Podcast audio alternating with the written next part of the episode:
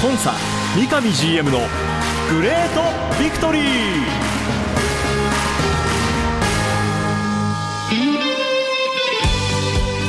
北海道とともに世界へ。スポーツによる地域活性を目指す北海道コンサドーレ札幌。この番組では北海道コンサドーレ札幌の三上弘勝 GM がラジオを通じてサポーターの皆さんや地域の皆さんの質問にお答えしていきます。サポーターに伝えたいこと話したいこと呼びかけたいこと。三上 GM が本音で語り尽くすコンサ三上 GM のグレートビクトリー。今回はどんなお話が聞けるんでしょうか。幸せを作るお菓子石屋製菓の提供でお送りします。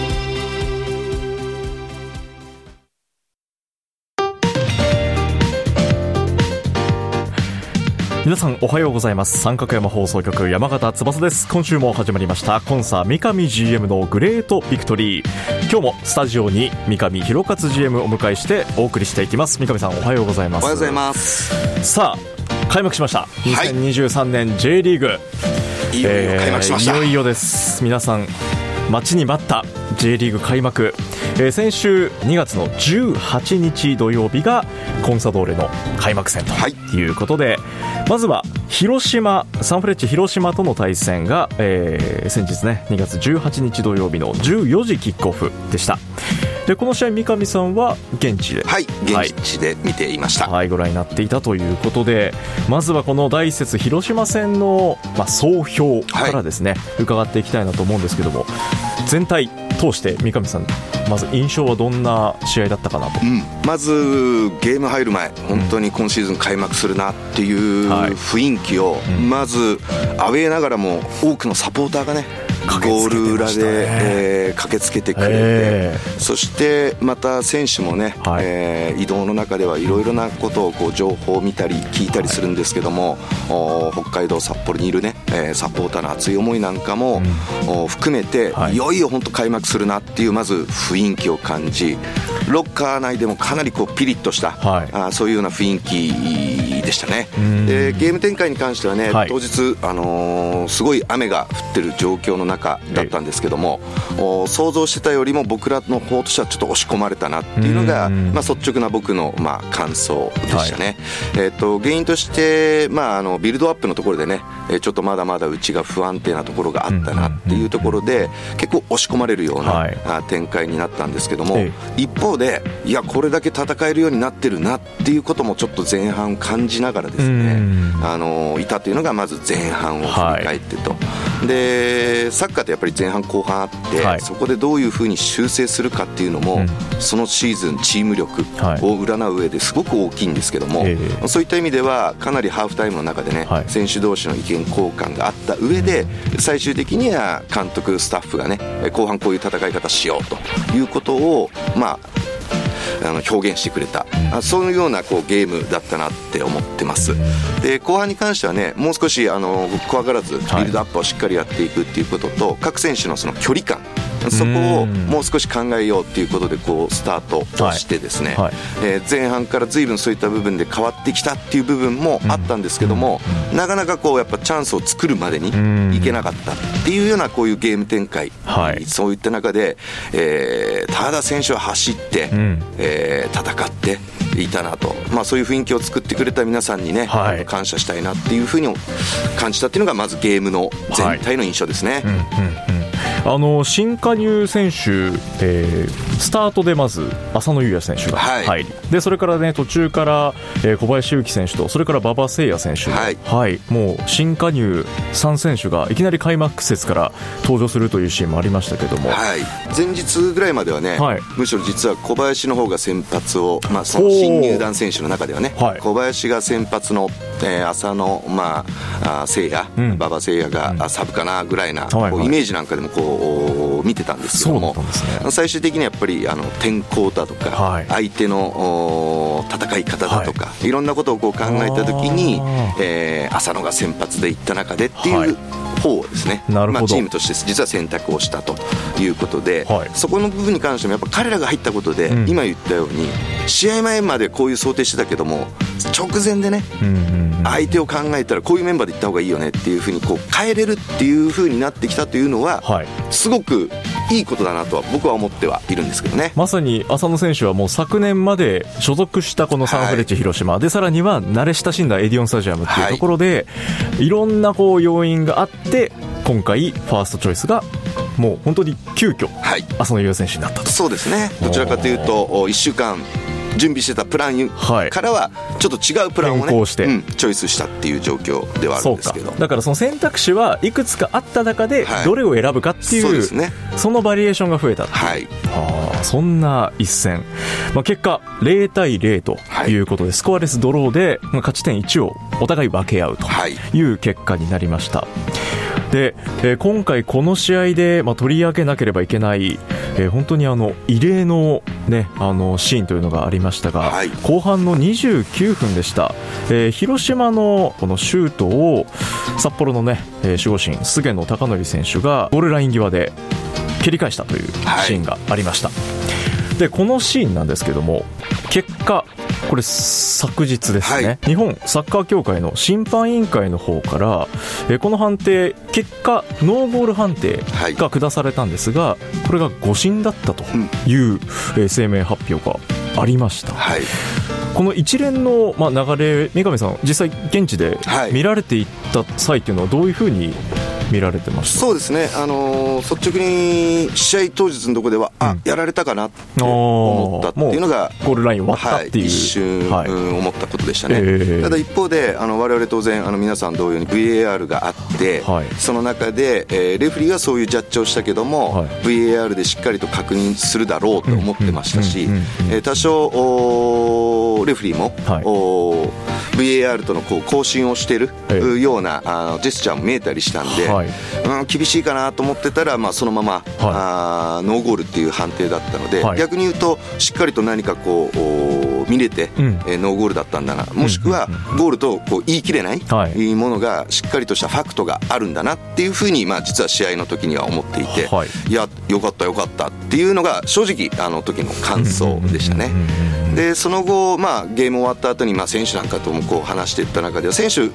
もあれなんとかギリギリだったと思うんですよね。っていうのが正直な、まあ、僕らの感想でした、はい、ただ改めてこうやっぱりこう映像を見るとね、うん、えー、あれいやこれ入ってない？っていうふうに見えてしまうのも当然ある中で、はい、えー、月曜日だったと思うんですけどね、はい、えー、その JFA の方から実は僕らの方に連絡があってクラブに直接、はい。はい、委員会を開いたところこれゴールと認めるべきだった事象だと思うと。でついてはまあ相談なんだけどっていうことで、はい、本来こういったものをこう VAR のやつをですね、はい、公式に、えー、見解を伝えるっていうことはしてなかったんだけども、はい、今後のサッカー界、えー、審判会、はい、そして VAR というものを透明性を持ってやるっていうことを考えると、まあ、今回はあゴールを認め認めるべきだったという見解をね、うん、ぜひ伝えたいっていうことだったので、はい、まあ、それはあのすごくサッカー界にとっても、えー、レフリーにとってもいいことではないですかっていうことでお答えさせてもらったんですね、はい、ただ同時になぜこういうふうになったのかというところだけはご説明いただきたいというところでその説明等々を聞いて、うん、まあ、さらにはあじゃあそれがあ今回の原因っていうんであれば、はい同じことが起こらないようにどういったあ処置打ち手をするんですかっていうことをお聞きさせてもらって、まあ、今回は我々の方として、えー、結果的にですね、まあ、ラッキーって言ったらあれですけどもそういう展開だったなと、ただまあ僕らは選手含めてですけどもスポーツをやる人間としてやっぱり尊重すべきものっていうのが絶対あって、それは例えばあ感謝の気持ちであったり、えー、ルールであったり、そしてリスペクト、そういったものだと思うんですね、はい、なので、まあ、今回こういったことが今後ないように、ぜひしてほしいっていうのはもう間違いないことなんですけども常にやっぱり相手、もしくは今回で言うんであればそのレフリーの判断っていうものをルールの中で我々もリスペクトし、はい、相手をリスペクトした中で受け入れていこうとい。うふうに思っていますね、これはもうクラブ側としてそしてまあ J リーグとしてのこれからを考えたときに、はい、まあ、やはり最終的に判断下すのはこう人間我々のまあ目であってでその判断っていうところで、そのまあ明確なこう基準だとかあとまあその方法それに必要な技術みたいなところは、これからもっとリーグ全体でもよくしていかなければいけないっていう思いは同じですよね。はい、ただやっぱり100%戦っていて、うん、いろんな人の思いがあった上での、まあ、そういった今回の事象ですから、はい、まあ、やはり僕らとしてはそういったことも含めて、スポーツ、サッカーっていうものをこう捉えていかなきゃいけないなってやっぱ思うんですよね。ですね。はいまあ、この、まあ、今回一つ改めて考えさせられる、ね、はい、きっかけにもなる一戦広島戦、はい、0対0、えーまあ、まず三上さん的にはこれからもう少し、まあ、チームのコンディション的には、えー、その技術的な距離感だとか、はい、具体的にこうプレーのね、はい、えー、スキルはもっともっとこれから、まあ、高まっていきますよね。そうですね、ね、間違いなくあの先週のゲーム終わってからの今週のこの準備の中でも、はい、随分とそういったシーンっていうのがトレーニングの中でですけども、こう見えてきたり、はい、えー、してますので、はい、えー、次の試合その次の試合っていうことをやっぱ一つ一つこう成長できる。そこに関してはすごい自信を持ってるんで。うんその成長を少しずつこう見せていきたいなと思いますね、はい、チームですけどもこの後25日にはいよいよホーム開幕戦を控えてます、はい、まあ、スケジュール的にはいつ頃にこう札幌に戻ってくるんですか一応ですね、あのー、今日、まあ、今熊本で練習をやっているところなんですけども、はい。はい、この練習を終わったら一旦メンバーだけで、うん、えー、この札幌に入ってきて、えー、事前で、えー、地元で、えー、前日なんかも準備をさせてもらった中で、はい。当日迎えようということで、ここにも多くの方のねご協力なんかをいただきながら、はい、少しでもということでそういう環境をいただいてるんでそこに感謝をしながらですね、はいえー、僕らができるのはよりいい準備ですのでしっかりと準備をして当日迎えたいなと思ってます、はい、いよいよホーム開幕戦です。2月の25日土曜日15時キックオフ第2節ヴィッセル神戸戦、えー、こちらの試合は札幌市札幌ドームコンサドーレ3社共催によるスポーツの力街の未来マッチとして2023のホーム開幕戦。まず三上さんから、まあ、このホーム開幕ってまたこう J リーグ開幕とはまた違ったこう盛り上がりというかね、はい、魅力があると思うんですけど、はい、まあ、どんな試合展望そしてどんな雰囲気になってほしいっていう思いはありますか？ね、まずはやっぱり北海道がね、はい、えー、一つのこう話題で、うん、えー、みんなで盛り上げるような、はい、あそんなようなこうゲームをね本当したいなっていうふうにまず思っていますし、はい、まあ、開幕から実はその多分 J リーグ開幕要するに第1節は僕らアウェーだろうなと、はい、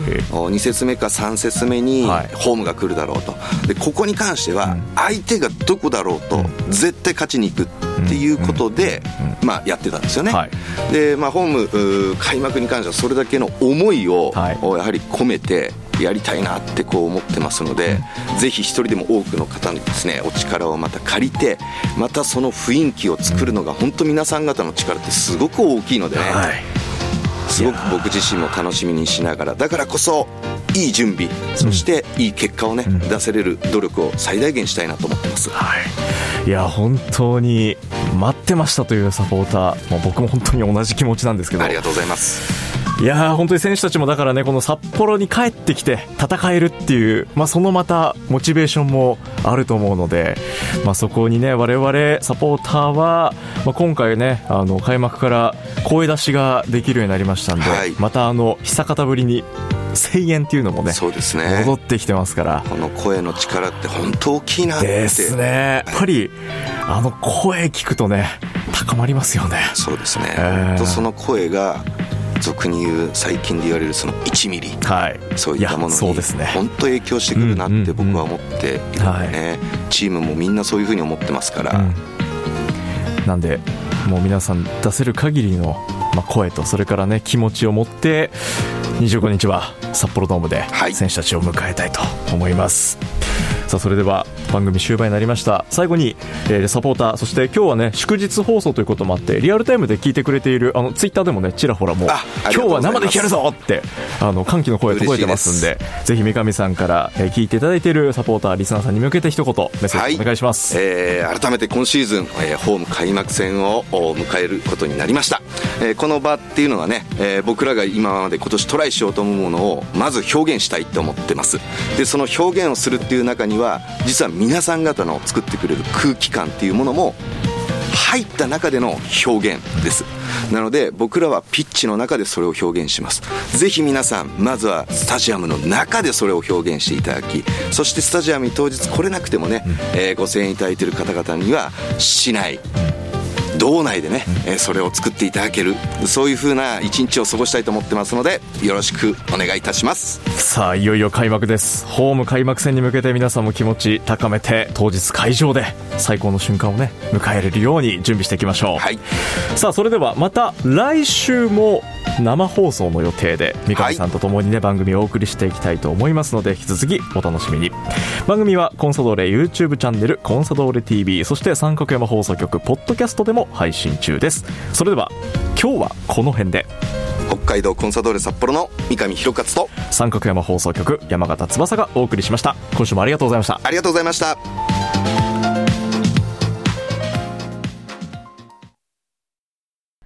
白い恋人は誕生から46年以上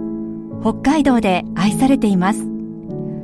小麦粉砂糖生クリームはすべて北海道産これからもあなたのそばに。白い恋人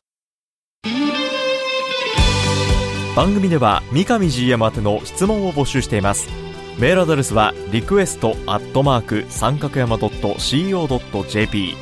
ツイッターはハッシュタグコンサ GV までどうぞ。